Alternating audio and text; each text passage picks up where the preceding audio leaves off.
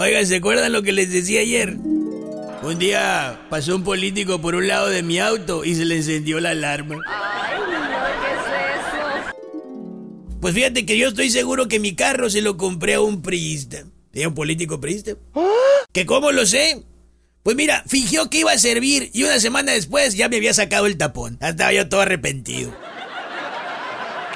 Y preguntarán, ¿y cómo sabes que tu carro no era en realidad de un perredista?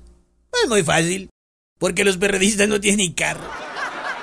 Vaya, esos ahorita hasta políticamente están sobreviviendo de raite.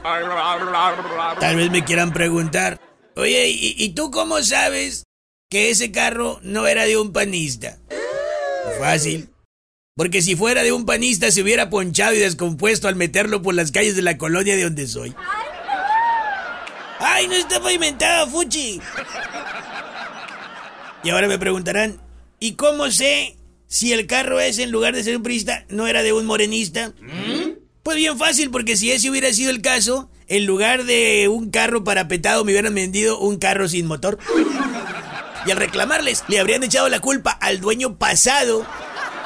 Y me quedaría tan sacado de onda con los morenistas como todo México está sacado de onda con ellos hoy.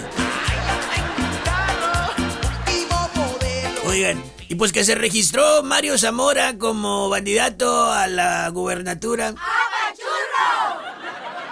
Por parte de la coalición Frankenstein. Esa coalición donde, donde hay de chile, sal y de manteca. No me digan quiénes son de chile, quiénes son de sal y quiénes son la manteca. Por favor. Ay, no, ¿qué es eso? Pues se registró y recibió todo el apoyo de todos los personajes políticos relacionados, todo, todo el apoyo.